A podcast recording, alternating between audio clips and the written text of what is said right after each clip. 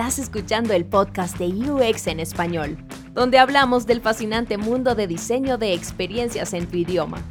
¡Comencemos! Hola, ¿qué tal? Les damos la más cordial bienvenida a este episodio más de UX en español. El día de hoy les traemos un tema bastante interesante porque está, con nosotros un invitado que nos va a revelar un ingrediente secreto del UX, así como lo escuchan. El día de hoy tendremos la revelación de cuál es el ingrediente secreto para que tus productos de UX ya no sean ese producto que el usuario ya no quiere, que el usuario eh, le, causa, le causa molestias y fricciones. Te será revelado este, este gran secreto el día de hoy. Y para eso, pues bueno, invitamos a un gran experto, eh, a paisano chilango. Yo también soy chilango. Así es que para mí es un, un, un doble gusto que tener aquí a un, a un compatriota. Y bueno, está con nosotros Adrián Solca. Adrián, bienvenido. Hola, hola, ¿cómo están? Buenos días. ¿Qué tal? Buenos días. Bueno, que por acá ya son tardes, yo estoy eh, en Alemania, eh, como algunos saben. Eh, y bueno, Adrián, eh, qué gusto que nos acompañes. la verdad es que vamos a hablar de este tema, de, este ingrediente secreto, que no lo vamos a revelar, tal vez lo revelaremos en su momento. Eh, y tendrás que, tendrás que escuchar esta, esta plática para, para que lo puedas saber y serás una persona privilegiada al saber este secreto. Así es que... Sí, me estoy riendo como de... del, del, del, plan, porque es tan maquiavélico, pero a ver, a ver si funciona, a ver si funciona. Sí, sí, sí, yo, yo, yo también estoy confiado que funcione. Eh, pero bueno, eh, antes de ir con, con, con esta, esta plática de, de, este ingrediente secreto, eh, pues que, que, la gente que no te conoce, que te conozca, porque creo que va a ser, vas a ser eh, por ahí algún referente de, de, diferentes personas que no te conocen aún y que de verdad tienes una gran trayectoria. Y bueno, cuéntanos de ti. Bueno, eh, pues mi nombre es Adrián Solca, yo soy diseñador estratégico, creo que ese es el, el, título que mejor ha, ha, descrito lo que, lo que yo hago profesionalmente. Eh, yo comencé a trabajar formalmente dentro de la disciplina de UX en, en 2010 en la agencia de Terán, eh, Terán TWA bajo la supervisión de mi jefa, Geraldina Jiménez. Este, Geraldina es una pionera en los medios digitales aquí en México. Tuvo algunos de los primeros estudios de publicidad digital que había en, México. Y ella justamente tenía la visión de tener como estos roles especializados que tenían que saber tanto de, de tecnología como un poco de estructura y de experiencia de usuario. Entonces, eh, comencé a trabajar con ella en 2010, eh, trabajando, teniendo la fortuna de trabajar para marcas muy grandes. Mis primeros clientes fueron Domino's, Pedigree, este, eh, GNP, o sea, aseguradoras, marcas de retail. Y eh, durante, trabajé con ella muchísimos años, me quedé cuatro, ellas con ella, eh, cuatro años con ella en Teherán y luego me pasé a, su otra agencia digital, ella, ella este, ya puso como su propia agencia, este, con Leonardo Lambertini, también un, un, pionero en, canales digitales y en, cosas de tecnología aquí en México. Y trabajé con ella otros tres años más y eh, me, quise mover de la parte de agencias de publicidad y de hacer experiencias de marketing a, a, la parte de producto. Entonces estuve en un startup y luego ya empecé a trabajar como parte de los equipos de UX de diferentes empresas. Estaba en Vancomer, estuve el año pasado un rato con Telefónica, ahorita estoy trabajando con Coca-Cola FEMSA. Este, entonces, yo me considero un perfil bastante ecléctico. Estaba platicando con, con Lulo de Frog la semana pasada y le decía que mi perfil yo soy como muy técnico para los diseñadores, pero soy muy diseñador para los técnicos. Entonces siempre he estado como en ese, como en ese intermedio y pues eso creo que también me ha permitido traer como una conversación un poco diferente a la conversación de diseño, porque pues me resulta más fácil como ver ambos puntos de vista, ¿no? O sea, trabajar con diseñadores que vienen de disciplinas de diseño, diseñadores gráficos, diseñadores industriales, y, trabajar con ellos una perspectiva un poco más técnica de cómo se construye software, cómo hacemos experiencias interactivas, y también trabajar con equipos más técnicos, hablar con desarrolladores o frontends y también tratar de inspirarlos a ellos un poquito a que piensen como diseñadores y que desarrollen empatía por los problemas de las personas y quieran resolverlos. Entonces, creo que esa, es, esa sería una breve descripción de mi trayectoria y de eh, un poquito como lo que hago, mi perfil. lo resumiste demasiado, fuiste muy... Eh, em, bueno, hiciste un muy buen resumen, pero yo creo que si tu, tu, tu, trayectoria ya lo van a escuchar, eh, demuestra que ah, eh, pues la verdad es que tienes mucho conocimiento del tema y, es difícil conocer a alguien que tenga como la visión de los dos mundos, tanto la técnica como la de diseño y, viceversa, em, porque no es, tan, no es tan fácil como brincar de un mundo al otro o conocer de los dos mundos, que creo que debería ser como un skill que al menos deberíamos de tocar para ser empáticos con la parte técnica, pero también saber hacer que la gente empatice con el diseño, ¿no? Porque luego se, disocian esas dos partes y vaya qué problemas hay ahí. Seguramente ya te ha tocado. Sí, justo ayer, eh, bueno, este año estuve he estado trabajando en un proyecto de difusión de conocimiento que se llama el Solcast. Este, He estado haciendo programas todos los miércoles por la noche aquí en, Ciudad de México en vivo. Y, justamente ayer hablamos un poquito de diseño visual. Este, y, me fui a los principios, me fui a, cómo Apple fue la primera empresa en la que comenzó, que, tuvo un diseñador de experiencia de usuarios. Ellos fueron los primeros y me fui a ese origen como para tratar de entender pues de dónde venimos, ¿no? O sea, cómo, cómo se, se cimentaron estos principios. Y Apple siempre fue una empresa que intentó juntar a los ingenieros con los diseñadores. O sea, ellos sí fueron muy visionarios en ese sentido de hacer que estas dos áreas se hablen.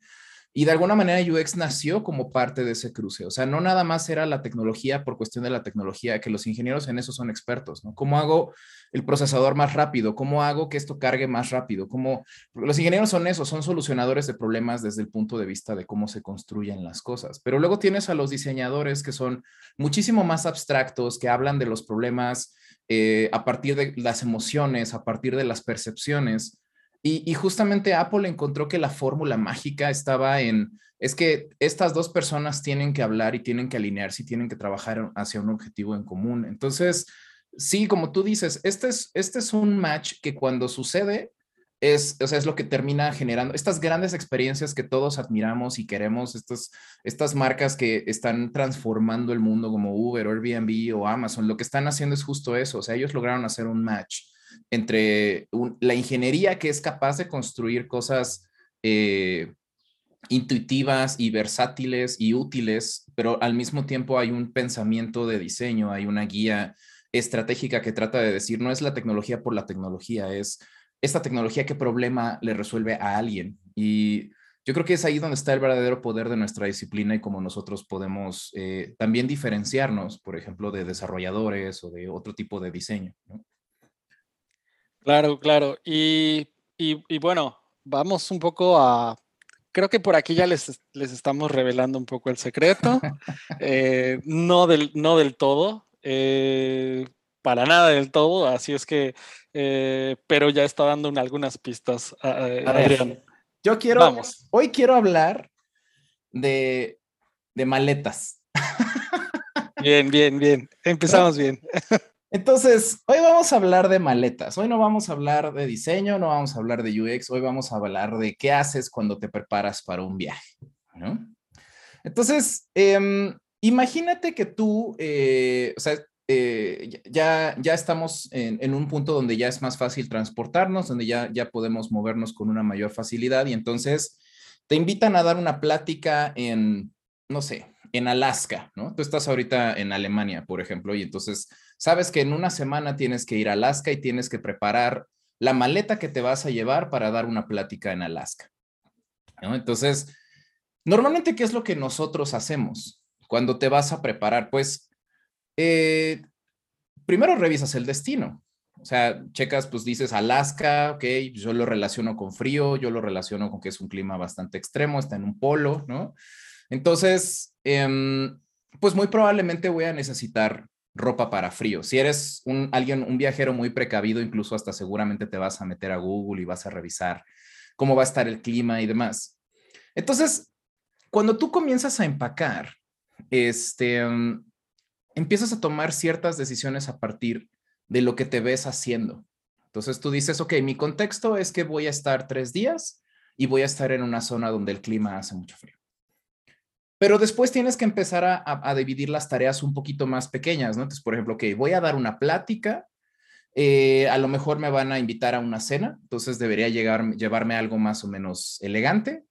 Y pues voy a quedarme un día más para conocer, ¿no? Nunca he, estado en ese país, nunca he conocido un bosque nevado, por ejemplo, nunca he hecho, o sea, no sé qué voy a encontrarme, entonces, pues voy a darme como un día para empacar de aventura.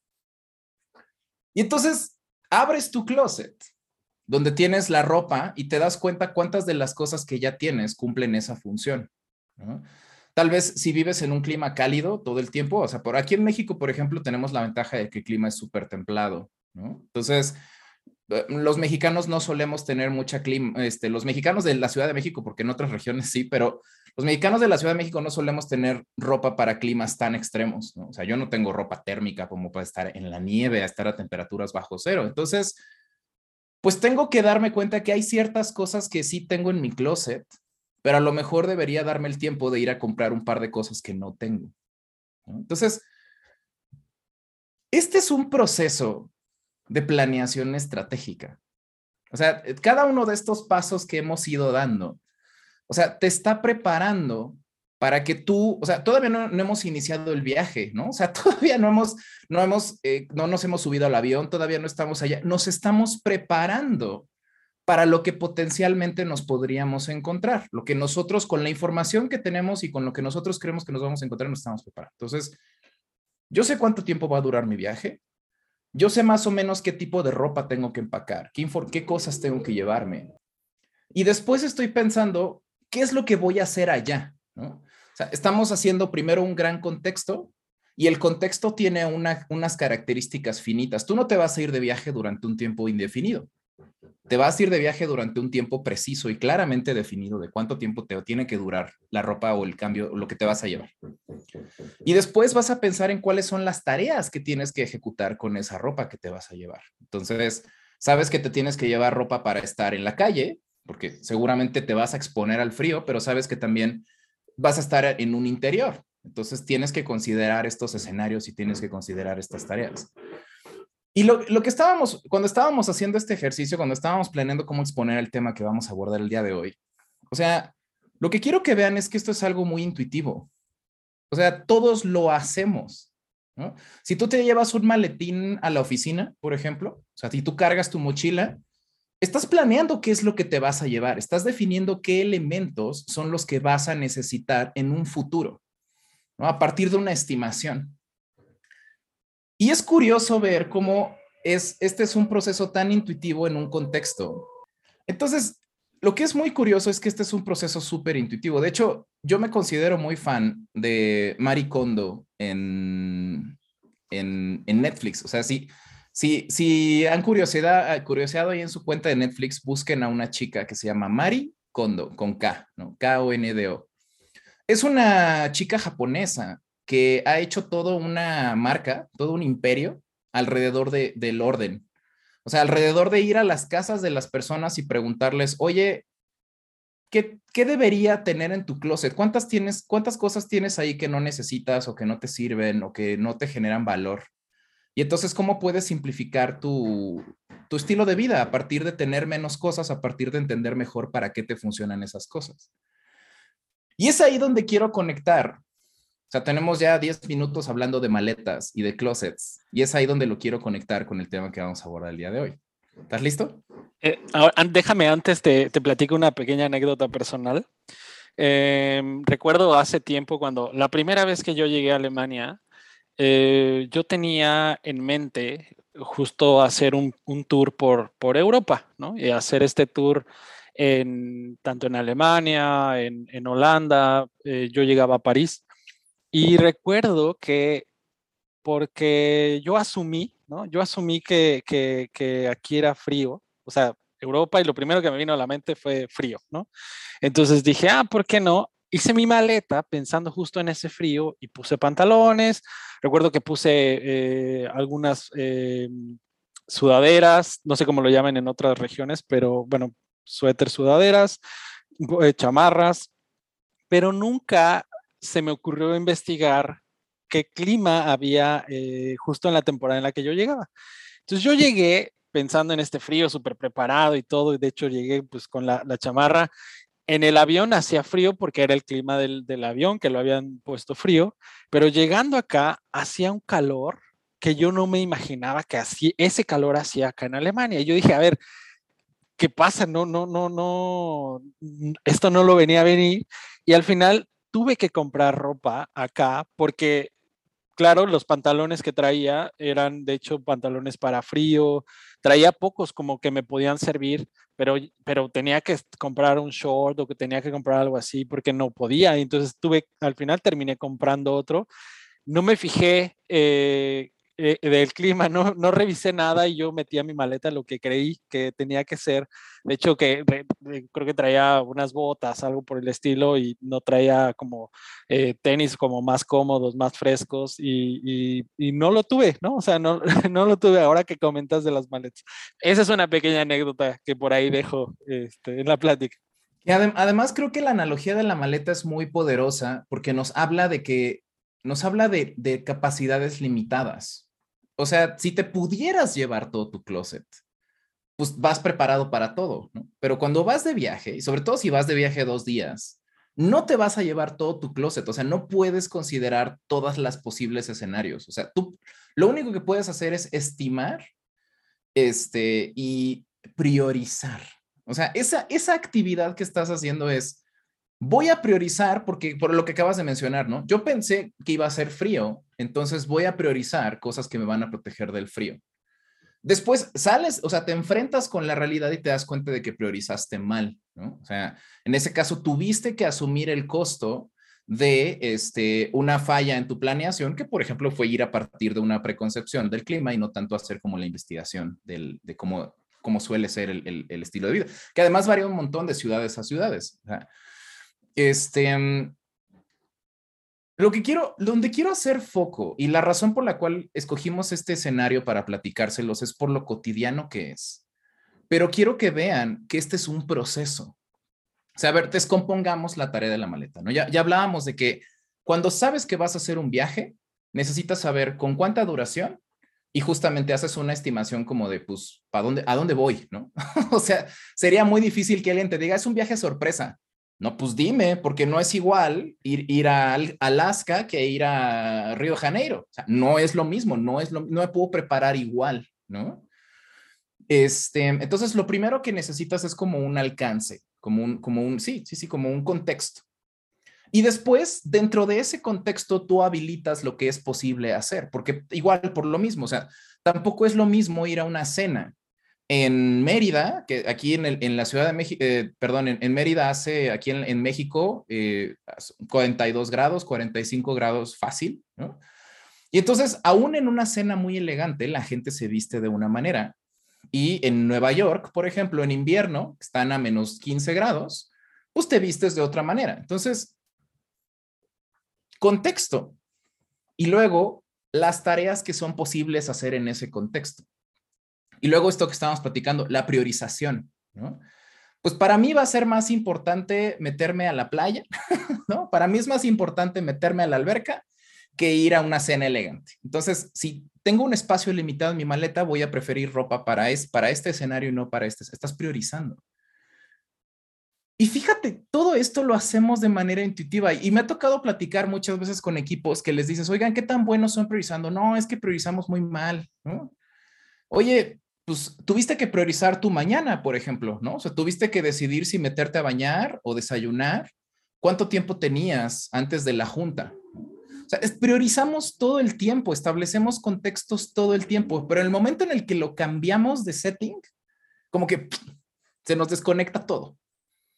Y entonces, ahora sí, tú dime si estamos listos para cambiar el setting, o sea, hacer la revolución de que hemos estado hablando todo este tiempo.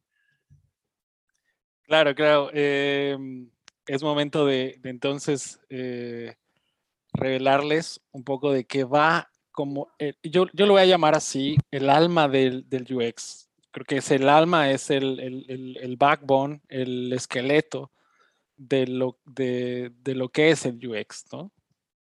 Literalmente el esqueleto. Todo esto de lo que hemos estado hablando ahorita es, es una disciplina que se le llama arquitectura de información que a mí me da mucho miedo decir la palabra arquitectura de información porque siento que ahorita inmediatamente todos acaban de caer dormidos con sus audífonos puestos, ¿no? Es así como, ¡ay no! Súper, y arquitectura de información suena tan aburrido, suena tan técnico, ¿no? Suena tan largo. Y eso nos habla mucho como de los primeros arquitectos de información no eran diseñadores, ¿no? porque no sabían cómo hacerlo sexy. Esto de lo que hemos estado hablando ahorita es lo que en diseño de experiencia de usuario se le conoce como la fase de arquitectura de información. Es cuando más que la ropa que te vas, más que la ropa que te vas a poner, es qué ropa necesitas, para qué contexto, para cuánto tiempo, cuál es el alcance de la experiencia que estás construyendo. Y es muy chistoso porque crear un sitio es muy parecido a empacar una maleta. Y sé que estos son estos momentos, les juro que no estoy borracho, son las nueve, son las 10 de la mañana aquí en México, estoy completamente sobre. Pero este, justamente la razón por la cual hacer arquitectura de información es como empacar una maleta es porque el estado mental es lo mismo. O sea, lo que tú tienes que preguntarte cuando tú vas a definir un sitio es, ¿Qué tengo que llevar? ¿Quién va a entrar? ¿Durante cuánto tiempo? ¿Qué extensión tiene que tener el sitio? ¿Cuánta? No me puedo, no puedo poner toda la información de todo lo que va a haber acerca de este tema del que se va a tratar mi sitio. Tengo que escoger, tengo que priorizar. Entonces, curiosamente, el proceso de arquitectura de información es muy parecido a empacar una maleta. O sea, lo primero que haces es, a, ver, ¿a dónde voy? ¿No? O sea, ¿quiénes van a entrar aquí? ¿Quién es, ¿Cuál es mi contexto? ¿De qué se trata el sitio?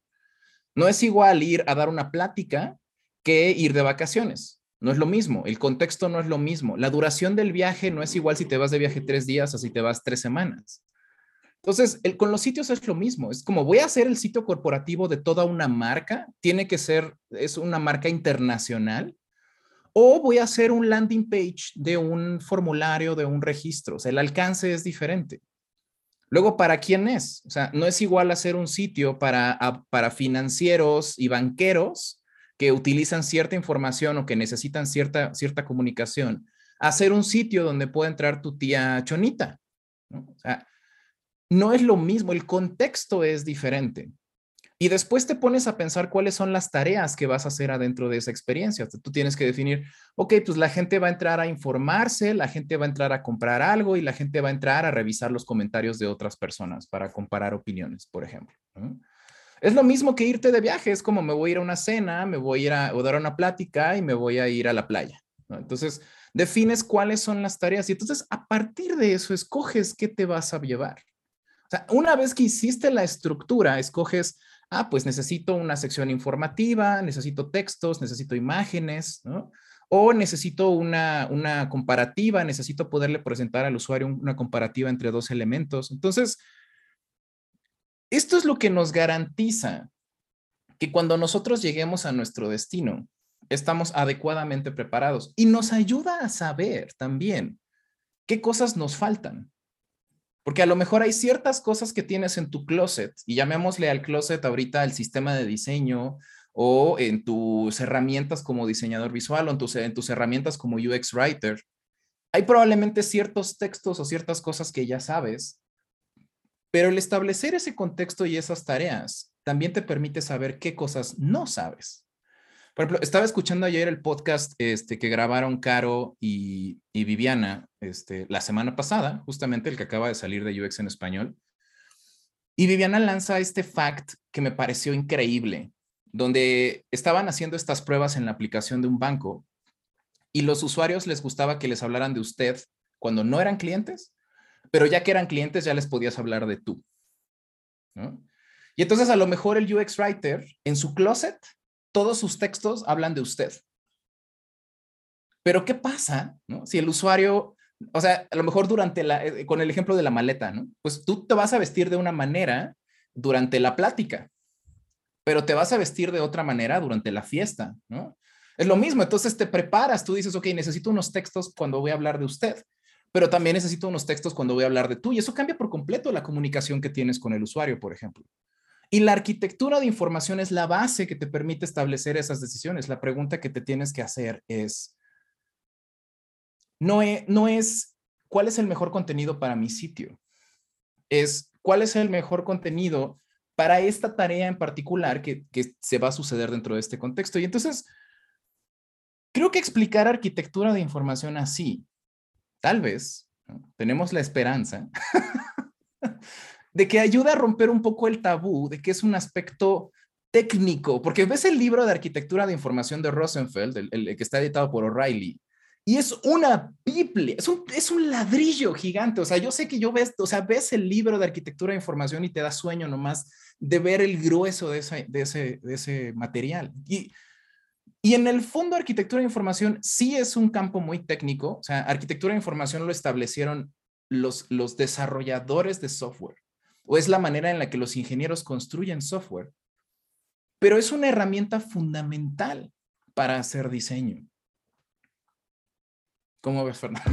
Mira, me voy a, me voy a permitir, justo eh, previo a este podcast eh, platicamos y ahí dijimos, ah, podemos meter el ejemplo de la maleta, ¿no? Salió como un eureka ahí de, de, la plática y, y, y, cayó bastante bien y, me voy a permitir hacer un homólogo con este tema de la maleta y entrando un poco tal vez en el detalle en otra arista de la arquitectura, eh, imaginando que nosotros vamos de viaje, tenemos ya todo empacado y de momento resulta que eh, los calcetines, por ejemplo, los puse hasta abajo porque fue lo primero que me vino a la mente y entonces los puse hasta abajo de la maleta.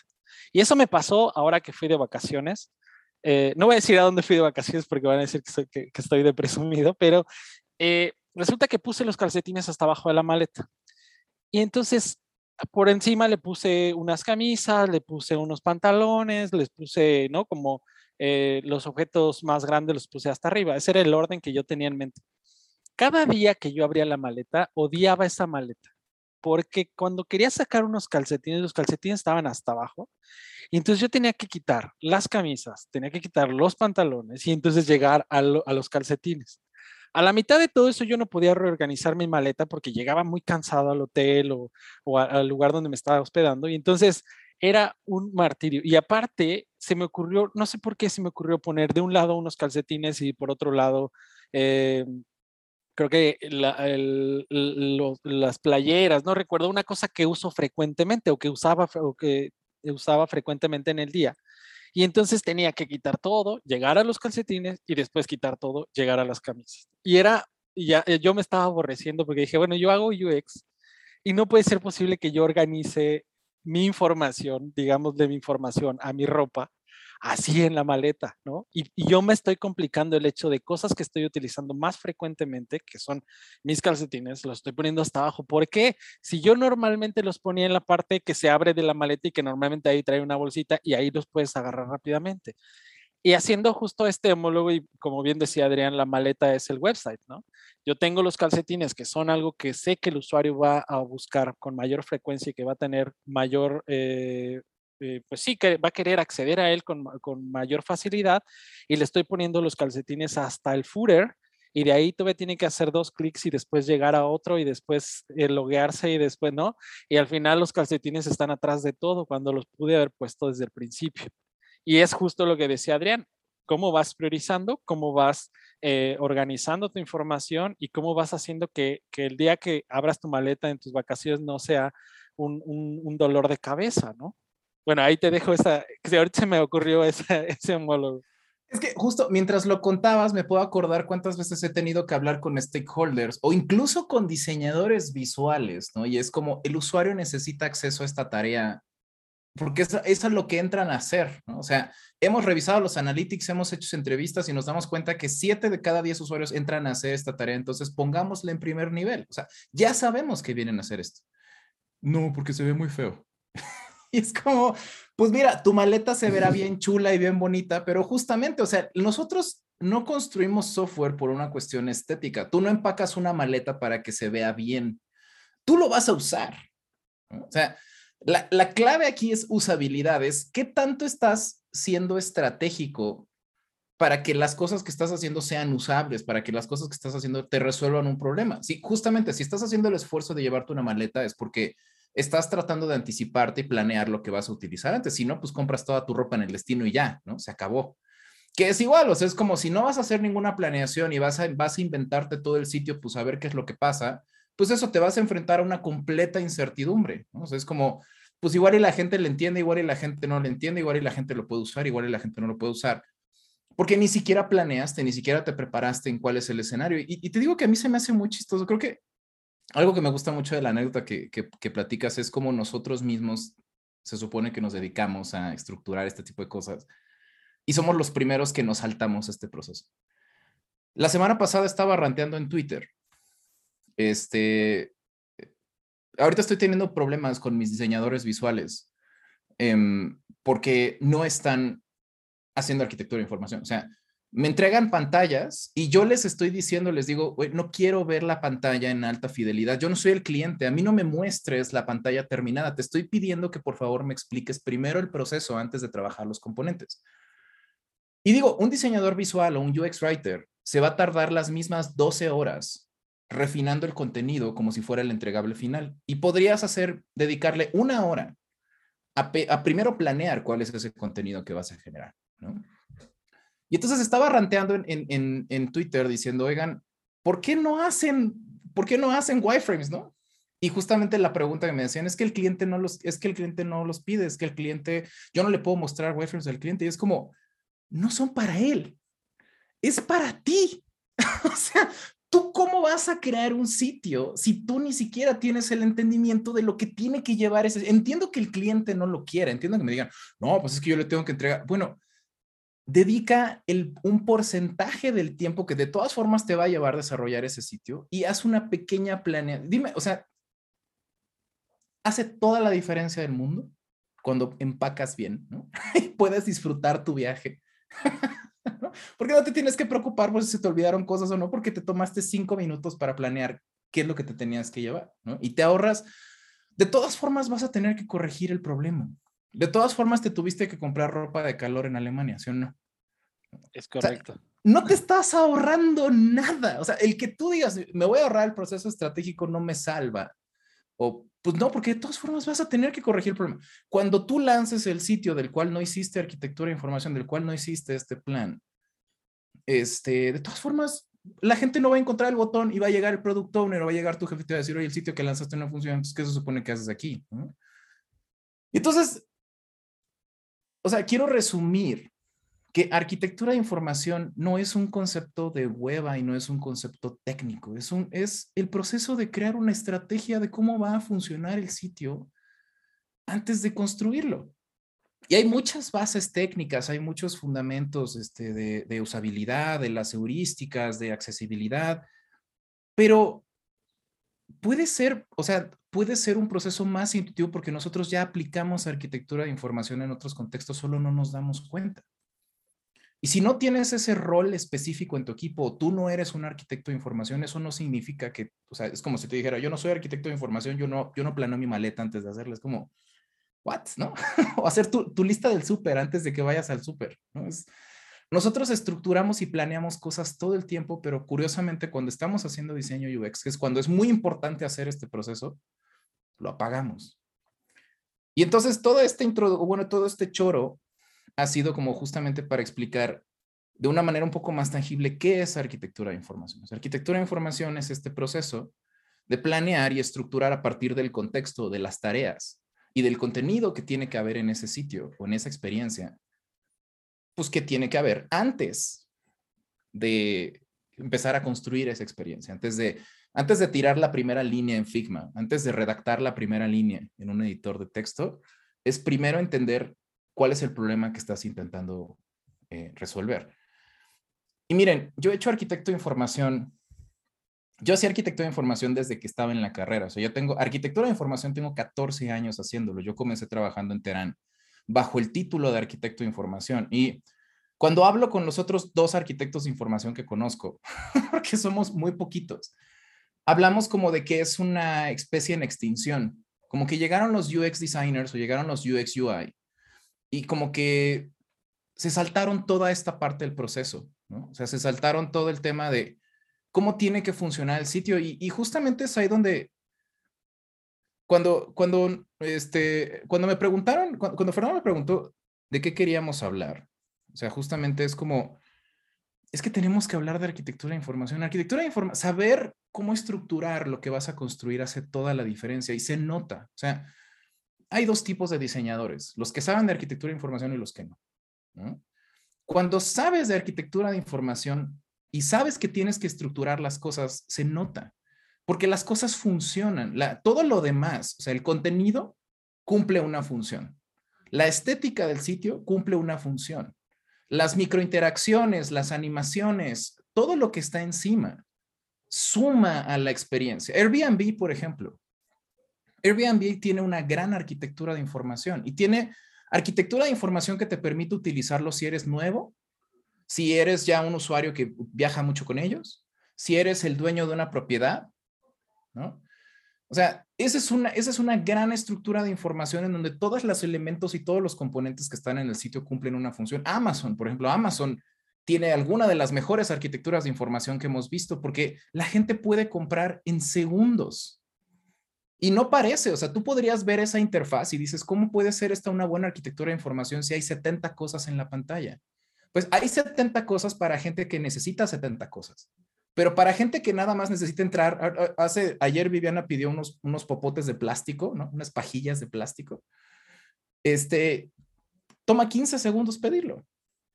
Y, justamente la arquitectura de información está tan bien hecha que te permite tomar estos caminos. O sea, si tú quieres pedir algo rápido porque ya sabes qué quieres, estás adentro del sitio, afuera del sitio en segundos. Pero si no sabes qué estás buscando y quieres ver reseñas, si quieres comparar productos, si quieres que te recomienden, puedes echarte ahí una hora escauteando productos y el sitio también te soporta ese tipo de cosas. Entonces, cuando algo tiene una buena arquitectura de información, se nota. Y, o sea, justamente es muy fácil entrar a Dribble o ver los portafolios o ver los ejercicios de UX que algunos publican en redes sociales. es muy fácil ver y decir, te falta arquitectura de información, ¿no? O sea, la respuesta que estabas buscando a saber si, oigan, ¿qué les parece mi interfaz? Es, ¿hiciste arquitectura de información? Es, ¿qué, hay antes, qué hay después?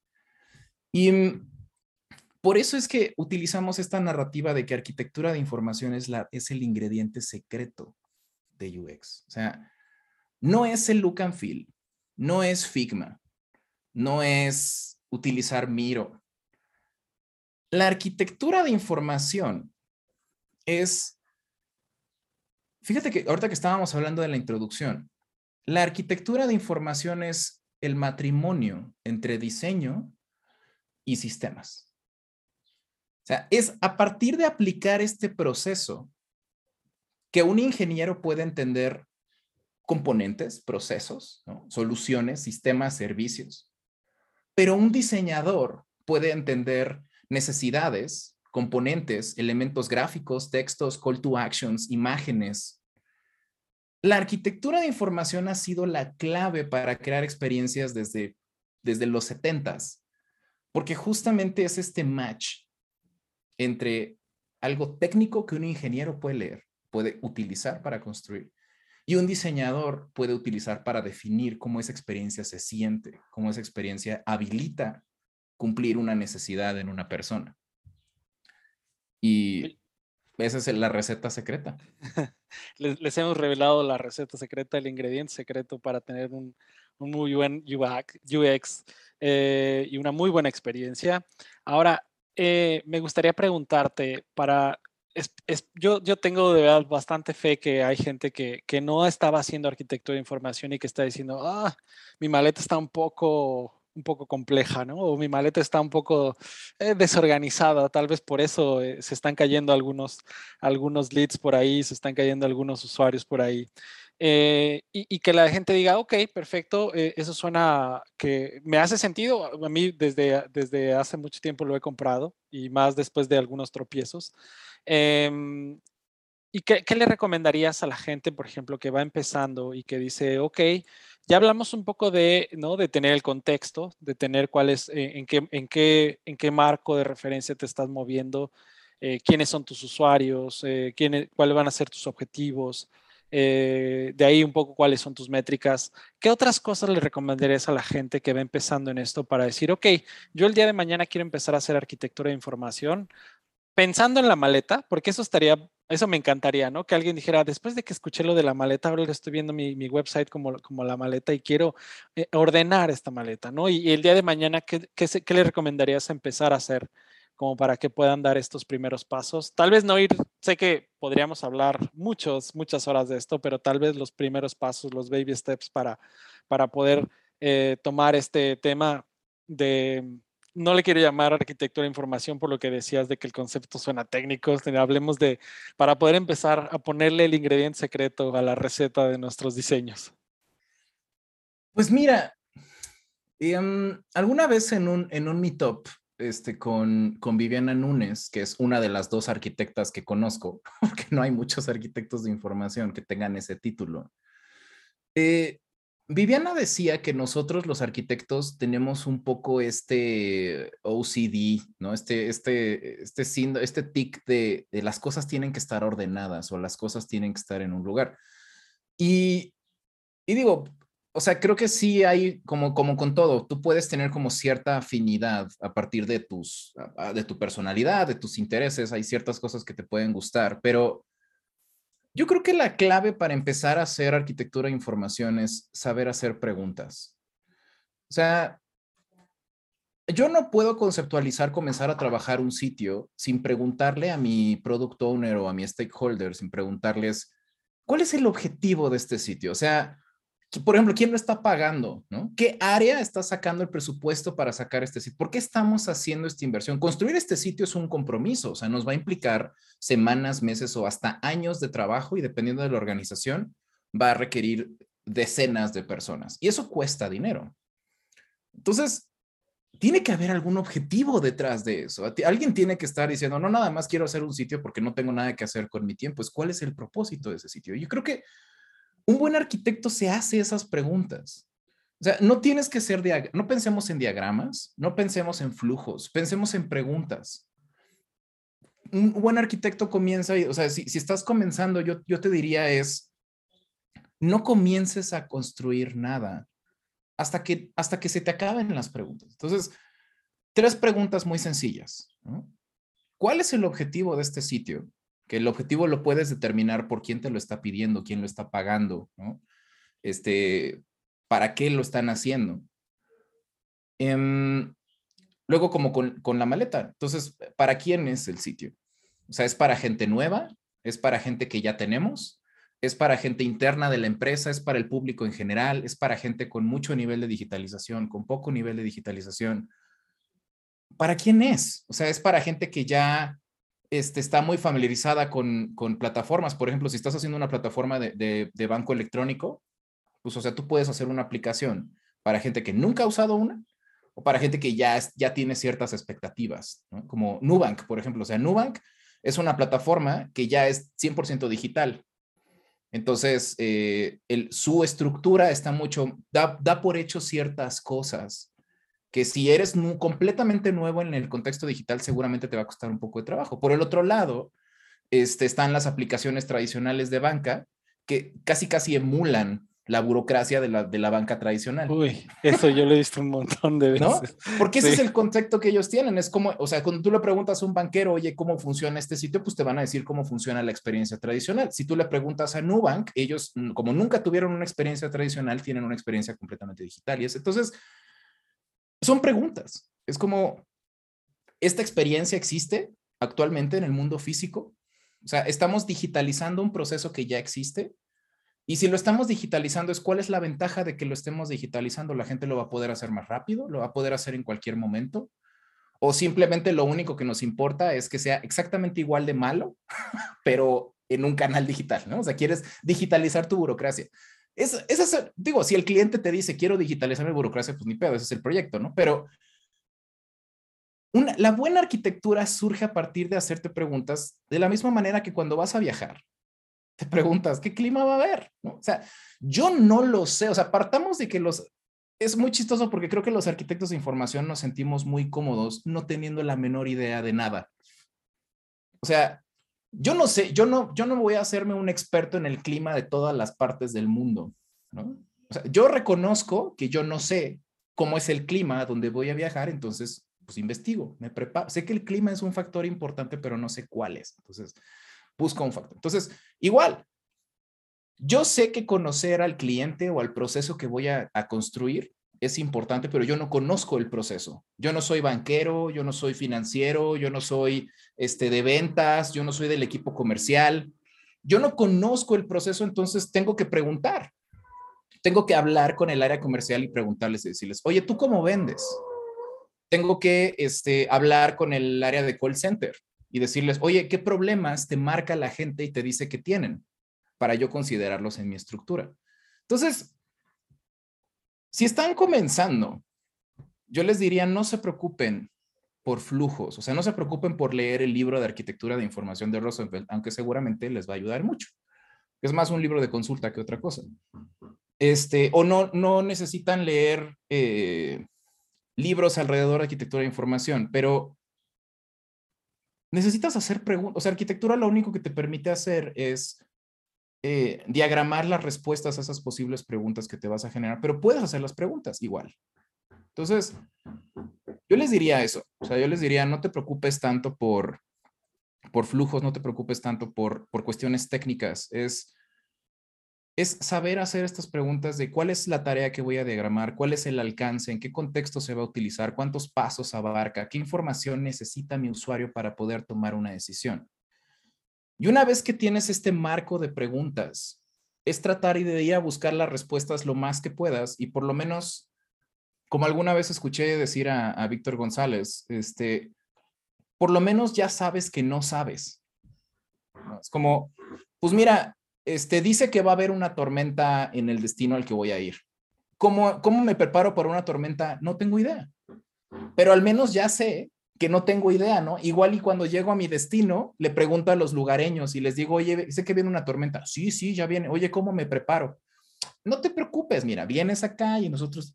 Entonces, ah, chingo, no tuve que, no tuve que hacer nada, ¿no? Pero al menos ya sabes, al menos te puedes preparar para decir, este es un gran bloque en negro y no tengo la idea de cómo va a funcionar. Entonces, yo lo resumiría así, con todo y taladro de fondo.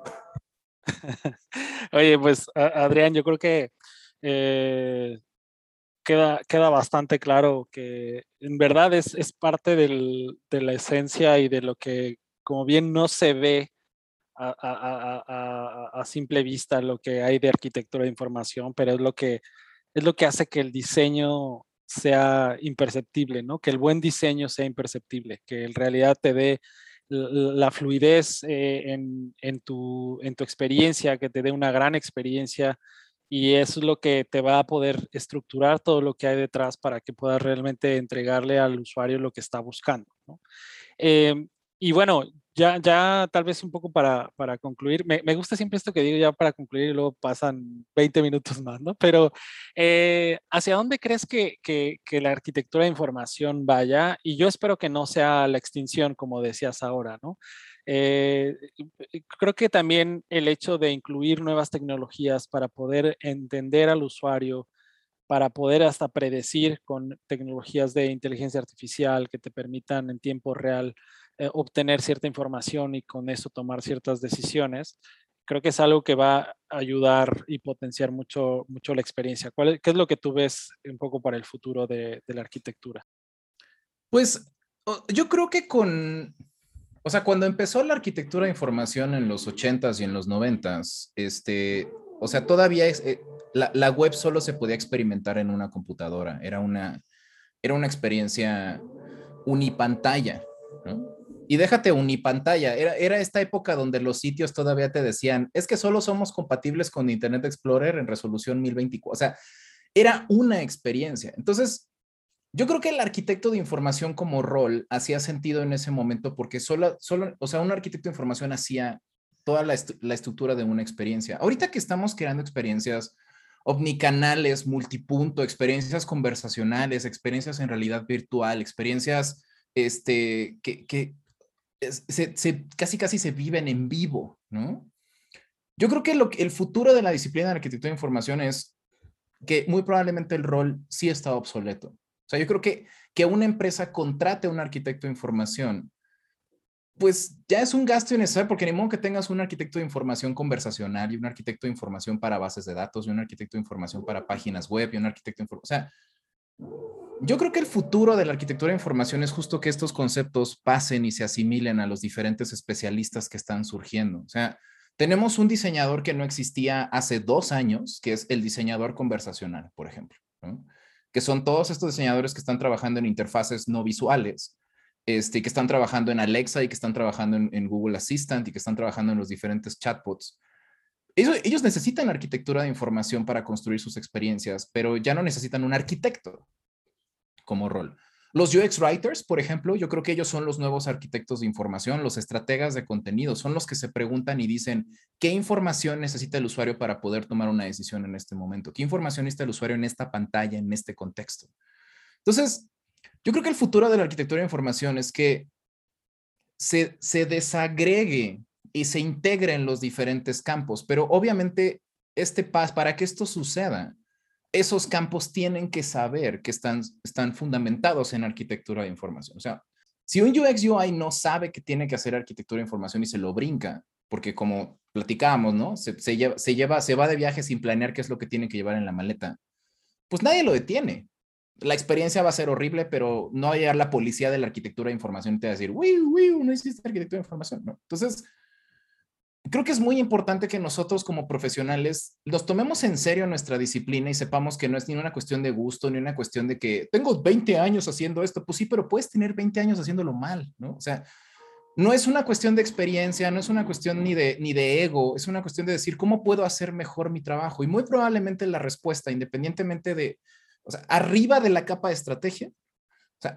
fuera de researchers, muy probablemente la respuesta de cómo puedes hacer mejor tu trabajo es entendiendo cómo funciona la arquitectura de información y cómo aplicarlo a tu disciplina, independientemente de si eres de product designer o visual designer, UX writer, este, interactive designer, virtual reality designer, todos esos diferentes roles. Entonces, yo creo que ese debería ser el futuro, espero que así sea, porque la verdad es que cada vez veo más ejercicios visuales y no veo mucho foco en arquitectura de información. Y digo, eso tiene que ver mucho con la masificación de la disciplina. Obviamente, mientras más UX designers hay, pues más contenido se va a generar o más propuestas se va a generar, pero la verdad es que sí es muy importante que, que ustedes como diseñadores, como escuchas de este podcast, digan, sepan que la arquitectura de información es lo que va a hacer la diferencia entre que tú estés generando una experiencia que genera valor para tu usuario y para tu negocio, o estás haciendo un experimento un juego eh, estás haciendo, pintando cuadritos. Entonces, em,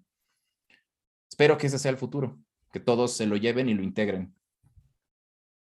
Adrián, eh, mil gracias, mil gracias por esto, por esta plática.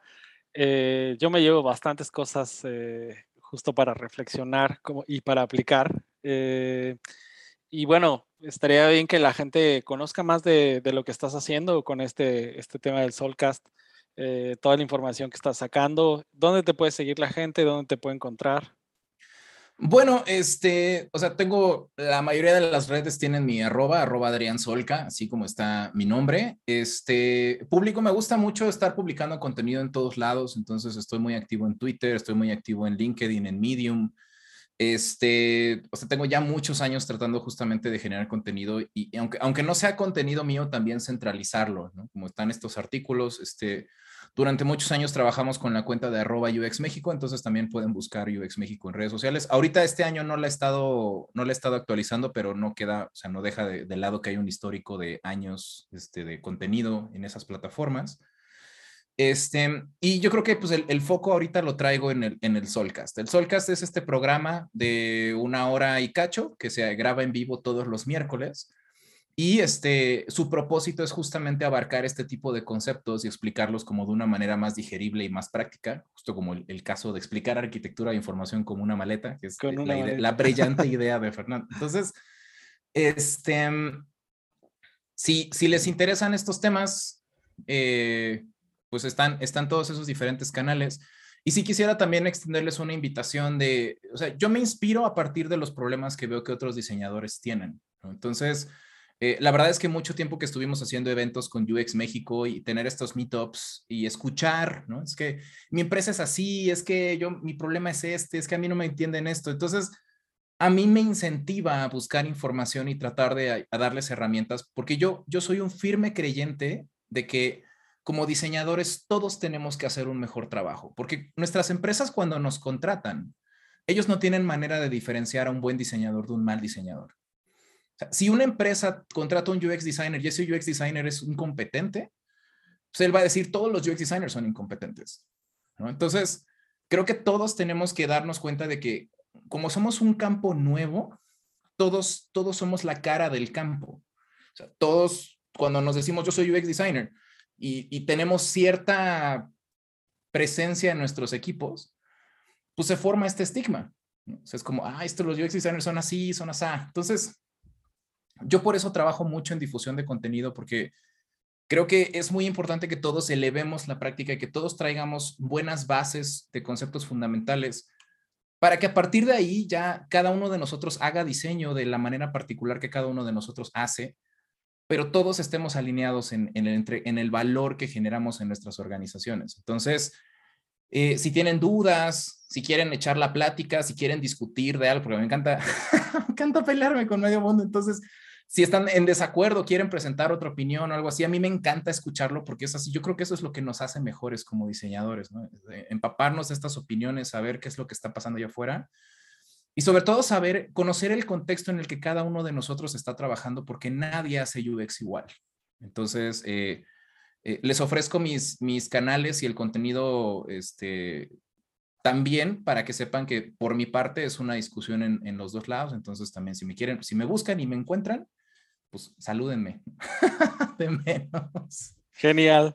Y bueno, yo por último, lo que, lo que me gustaría decir es que si alguna vez estás en una situación en la que alguien te dice, Oye, pero ¿qué es eso de arquitectura de información? Que tú empieces con la frase de, ¿alguna vez te has ido de viaje? Y ahí empiece la plática y entonces puedan entender de qué va la arquitectura de información. Entonces, pues bueno, mil gracias por su, por su tiempo, mil gracias por escucharnos. Nos vemos en el siguiente episodio. Mil gracias, Adrián. Al contrario, muchas, muchas gracias. Que estén muy bien. Bye, bye. Bye.